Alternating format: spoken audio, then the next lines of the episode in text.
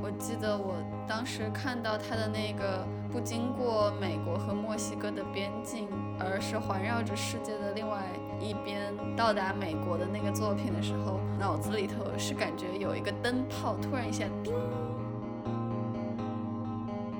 就是有一句应该是侯汉儒写的吧，什么以以东打西，以西打东的这个，虽然我觉得放到现在，这个说法已经显得有些 cliche 了，但是觉得在当时还是那种里程碑式的感觉。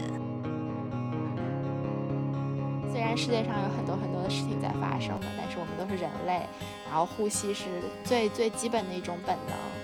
说这是我们作为人类共通的嘛，呃，超越了人种，超越了很多东西的一个一个本能。虽然他的那些镜子作品对我来说没有太大的兴趣，但是这个还是让我觉得非常轻松、非常暖的。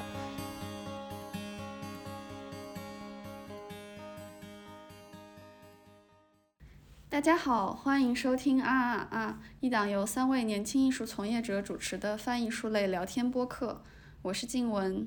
我是悠悠，我是韩琦。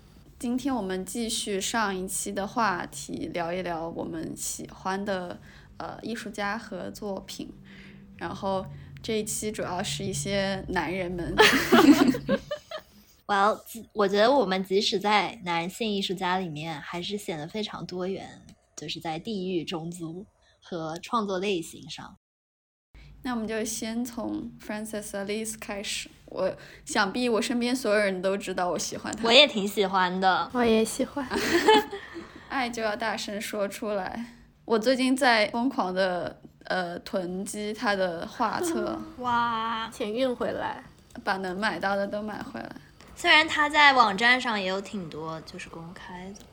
对，我觉得他就是我成年之后的。最喜欢的艺术家没有之一，就是那种全方位人格的喜欢，就像是我以前喜欢散玉一样，会思考要不要和他谈恋爱。虽然我没有思考，虽然我没有思考过要不要和 f r a n c i s Alice 谈恋爱，但是我认真思考过如何可以去给他做小助理。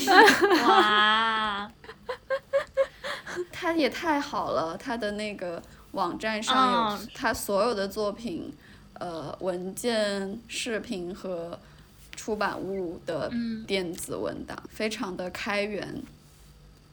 而且，就呃，小故事就是之前和他合作过的美术馆，就是评论 Francis Alice。如果说要问一个呃性格最好、合作最顺利的艺术家，那一定是 Francis Alice。说他真的没有任何缺点，就感觉人格魅力也特别强。人又非常，我觉得从他作品中就能感觉出来，对，是是一个非常 chill、非常随和的，而且非常温暖有善意。嗯，好，完了完了，夸上天了。你要不要介绍一下 bio 啊？哦，Frances Alice，他是一九五九年生人，然后他是他是 Belgian 比利时人，但是他的大部分时间和他的。呃，工作都是在呃墨西哥的墨西哥城。他是因为建筑工作被被派到墨西哥。嗯，我觉得去讲一个艺术家，就是讲一个我们比较熟悉的艺术家，比你去介绍一个就是 well prepared 那种 presentation 感觉更难，因为你对他真的就是你知道他太多的作品和就是 everything。嗯。我觉得他很迷人的点，一种余韵，就是你没有办法第一秒就做出 respond，但是你会发出那种嗯的声音。嗯，而且我总感觉他的作品里总是带着一丝童真，你还能看到他是小孩小孩子的那一面。比较明显的当然是有这次微霜，他也是。呃，比利时馆呃呈现的艺术家嘛，他就是展出他拍摄的游戏系列，就是全世界各地孩子们玩的游戏，然后他用纪录片的形式把它拍下来。觉得，就是另外有一些那种挺有喜剧效果的，但是同时又能让你有更深刻的思考。对，呃，就我觉得诙谐也是他作品很重要的部分。嗯，他又有很多那种非常简单的作品，其实是很有预言性质的。我很喜欢他的一点就是，他有很多作品有一些政治性，但是又非常的诗意，就是用一种非常非常诗意、非常温和的方式来表达一些大、更大世、更加世界化、更加怎么说，嗯，宏观的那些。对对对的一些问题。我最近看了他的一个 publication，就是在他网站是 Borders，就是他是把。呃，很多国家之间的铁丝网或者领域线画出来了，然后它是用用一种什么稍微有一些比较古老的一种材质，它在那个上面画出两个国家之间的那个隔阂和铁丝网，然后把两个国家的名字写在旁边，出了整个一个画册。对，就政治还有边境这些都是它很重要的母题。对。我记得我当时看到他的那个，就是在明信片上面记录的那件作品，他呃不经过美国和墨西哥的边境，而是环绕着世界的另外一边到达美国的那个作品的时候，现在也能记到当时脑子里头是感觉有一个灯泡突然一下叮的那种感觉。我当时是觉得也太聪明了吧，怎么会有这么这么 genius 的点子？是的，就是有一点无厘头，然后很荒谬，但是它又非常的真实，然后很有趣。包括它的呈现，用明信片，我都觉得非常的合适。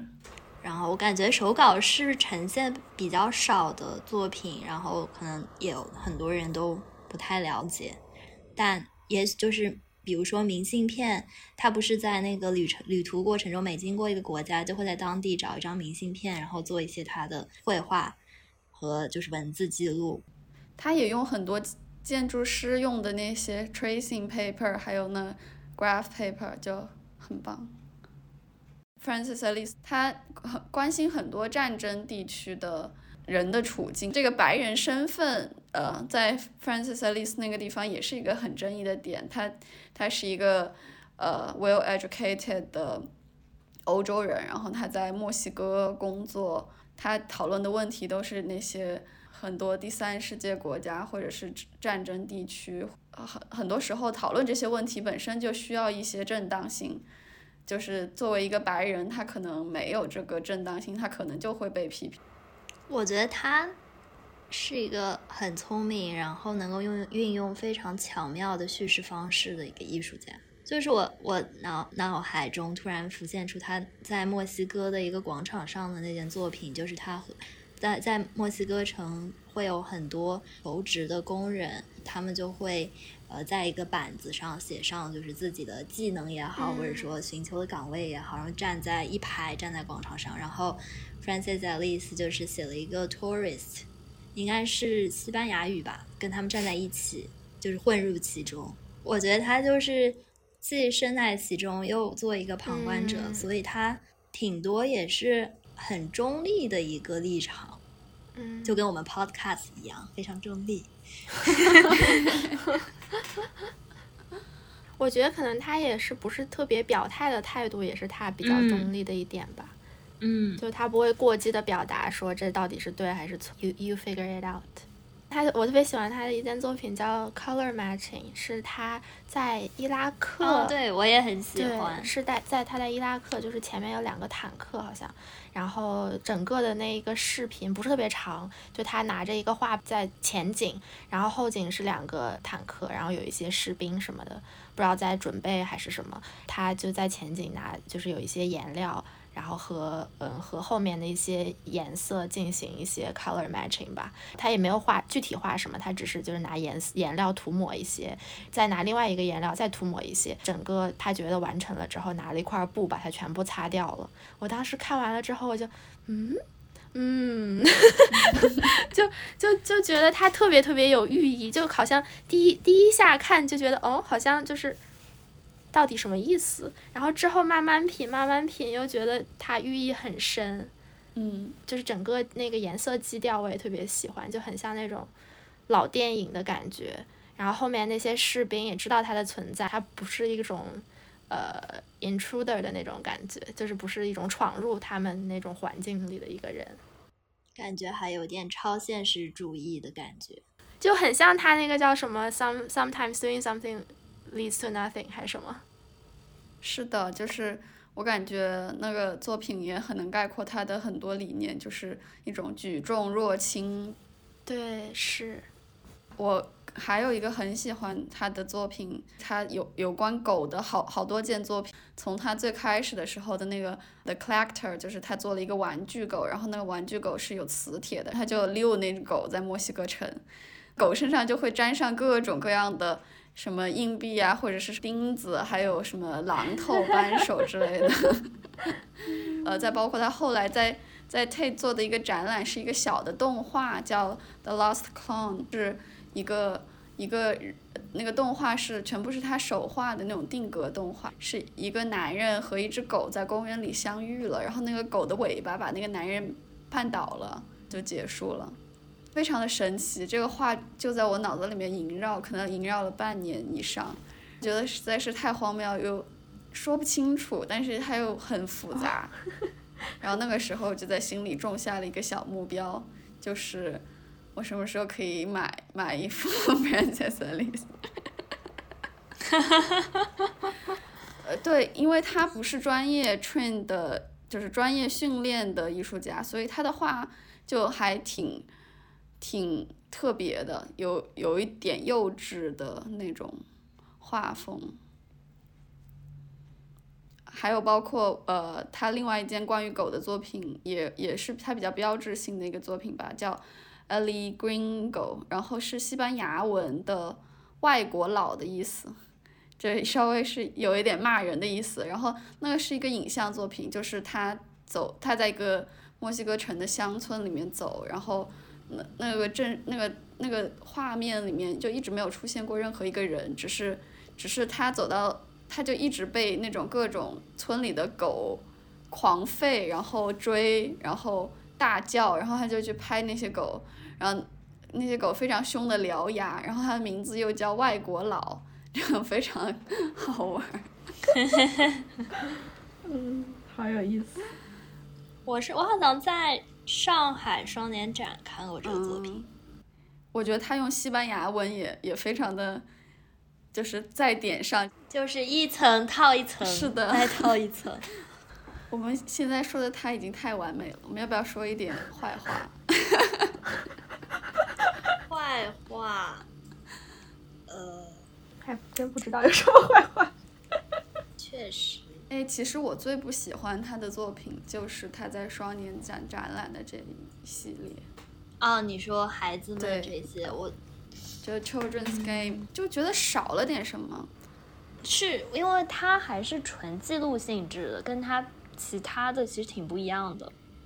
嗯，对，然后这个作品我其实是有在美术馆里看到过，是在疫情前的倒数第二次旅行，然后去阿姆斯特丹 过圣诞节。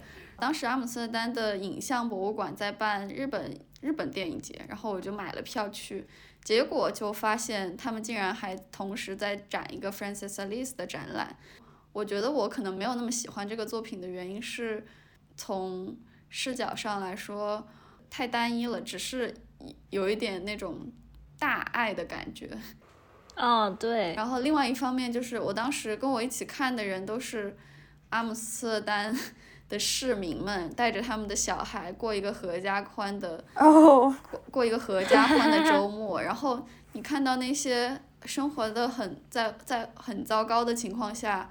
还在找乐子的小朋友们玩他们的游戏，而在阿姆斯特丹的小朋友们被家长带来看一个这样的艺术展览，我当时就会觉得有一点不适，就有一种权力关系 在里面。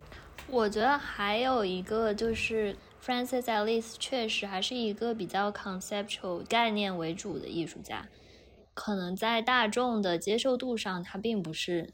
一下子就能理解，在这一点上面，你可能需要花时间了解这个背景，然后了解他整体的作品和创作风格，然后才能觉得哇，这个就是可能触动你或者叮灯泡响那种感觉。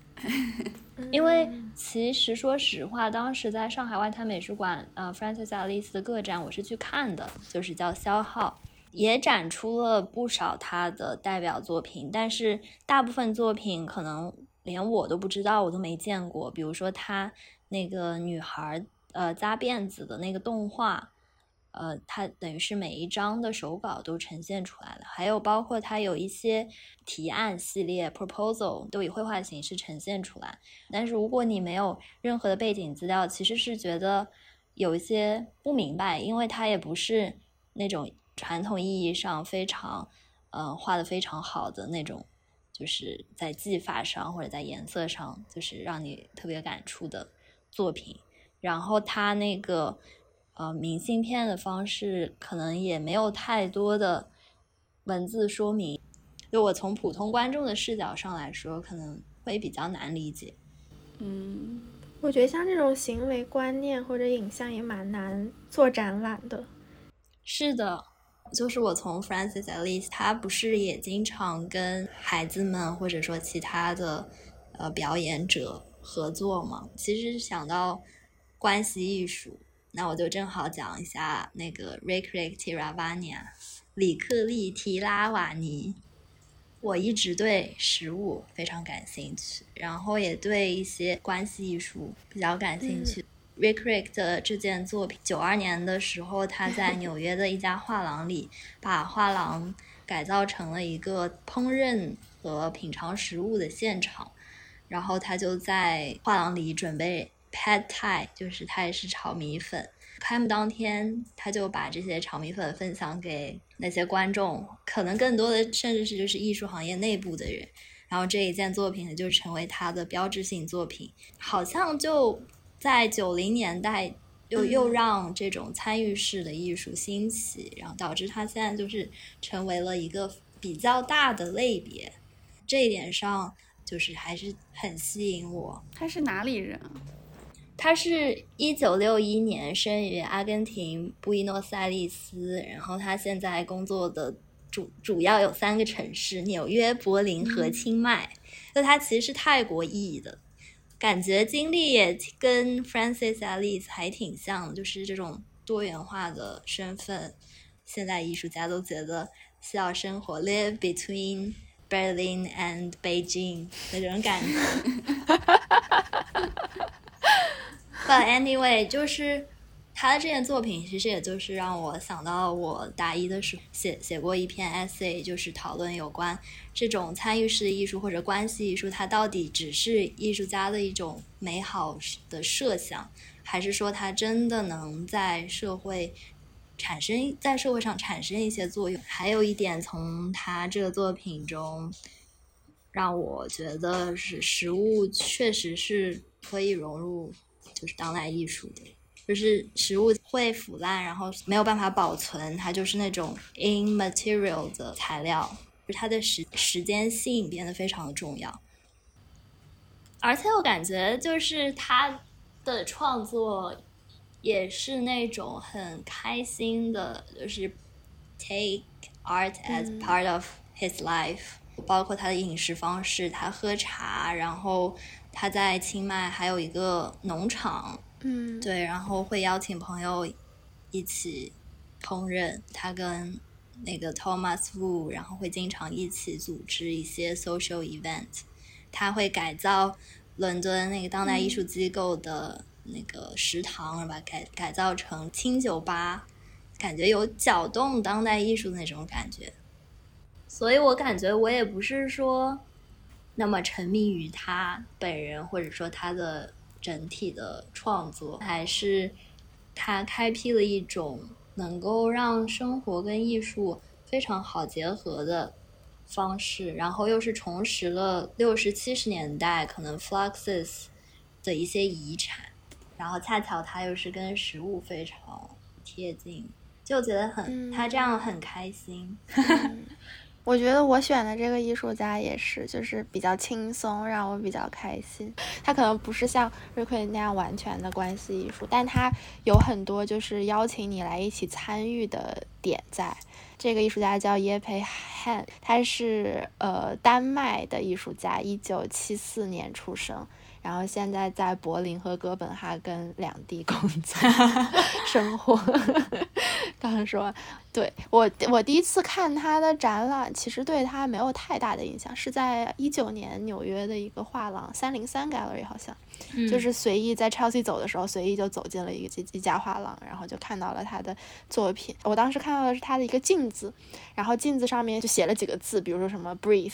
Breathe in, breathe out，然后或者写的什么 You are here with me，大概这种话，我当时就觉得挺适合拍照的，好像就那样吧，也没有太大的意思。应该挺好卖的，对。然后我我后来在 Instagram 上搜了他，他每周三他是会在那个 Instagram 上面 live 就是直播，然后每周三他会有一个工工作坊叫 Breathe with me，就是和我一起呼吸。他一直在进行的一个大型的公共项目，就是嗯，他会邀请大家拿着画笔，然后不管是什么颜色都可以，但他自己一般都用蓝色。然后他是就是邀请大家和他一起呼吸。他在直播的时候会说：“呼，你呼的这个长度就是你画的这个线的长度。然后吸，再画一条线。”他就说：“就是虽然世界上有很多很多的事情在发生嘛，但是我们都是人类。然后呼吸是最最基本的一种本能。嗯，说这是我们作为人类共通的嘛，呃，超越了人种，超越了很多东西的一个一个本能。虽然他的那些镜子作品对我来说没有太大的兴趣，但是这个还是让我觉得非常轻松、非常暖的。嗯，然后他最近在做多感官的一个作品，也是蛮有意思的吧？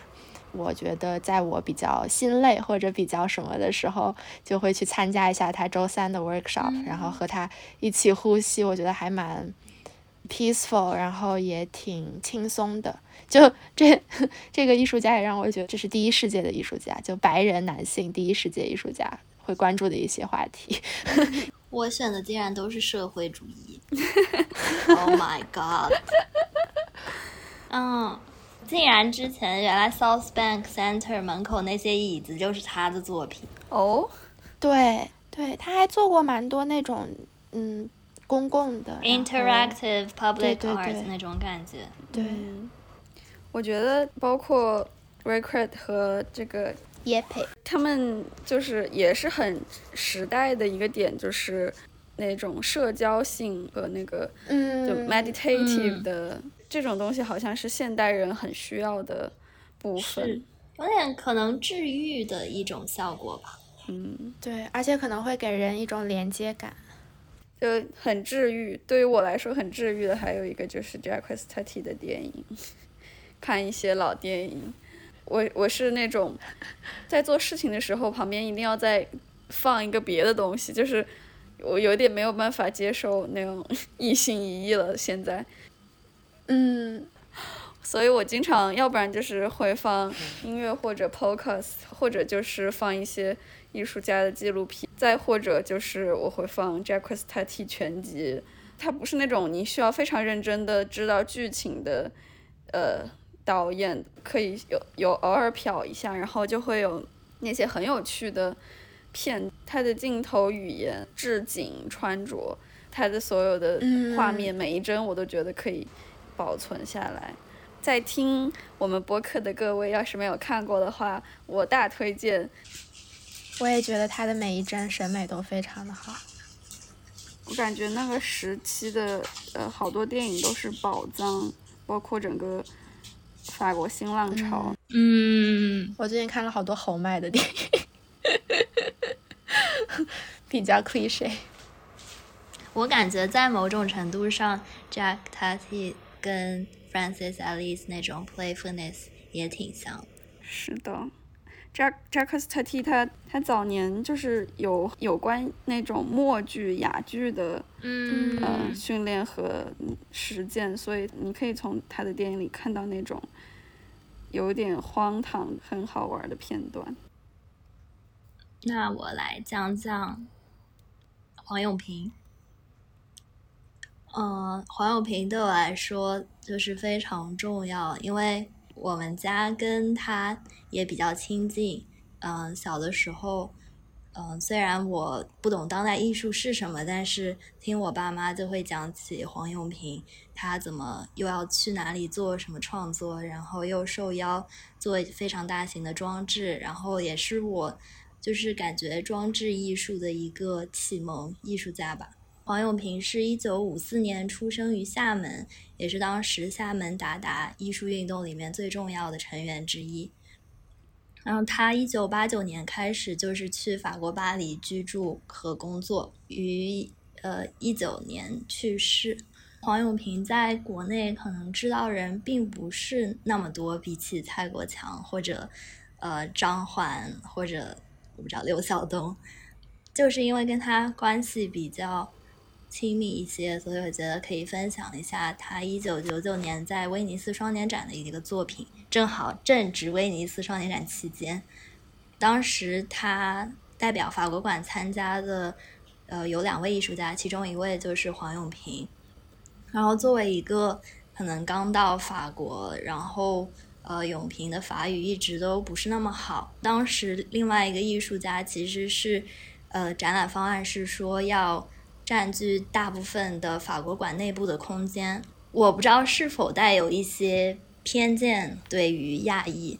当时永平就觉得，那我就不用这个展厅内部的空间，我就用，呃，我就另有一个方案。于是就诞生了他这件作品，叫做《一人九兽》。它其实就是借用了法国馆内部的九根柱子。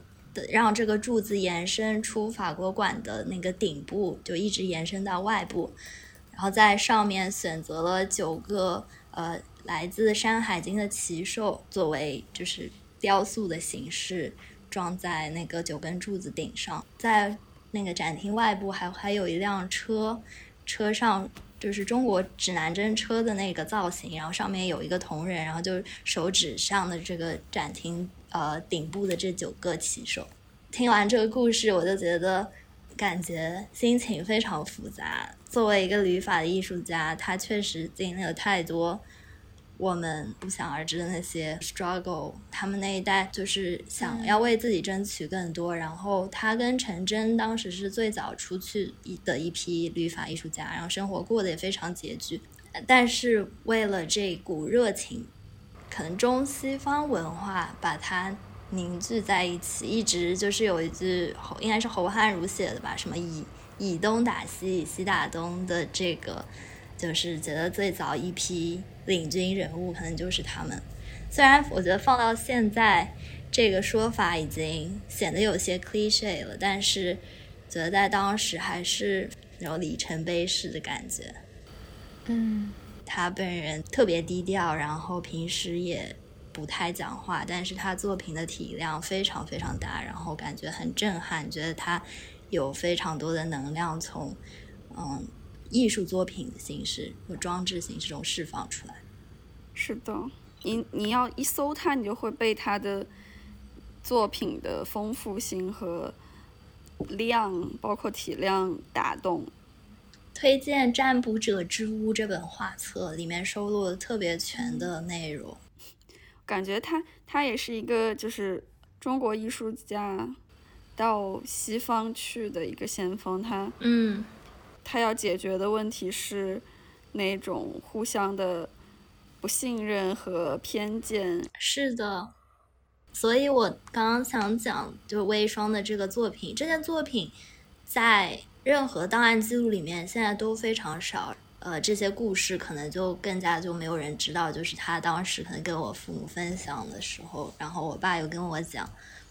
我觉得现在中国艺术家也会碰到，可能不像当时这么直接和明显，非常现实的，需要非常要非常巧妙的去解决这些问题。嗯，我们上一次路过威尼斯双年展之后，韩琦分享的那个。小文章就是，啊，对，是的，就是会开始想，如果我们永远在这样的风控当中，好像你不出现在世界艺术的讨论里面，嗯，中国中国艺术家已经不不重要了，似乎。当时可能他们对中国文化和中国产生当代艺艺术还是有一种猎奇的心态。现在就是要重新思考这个问题，而且我们现在境况处境非常尴尬。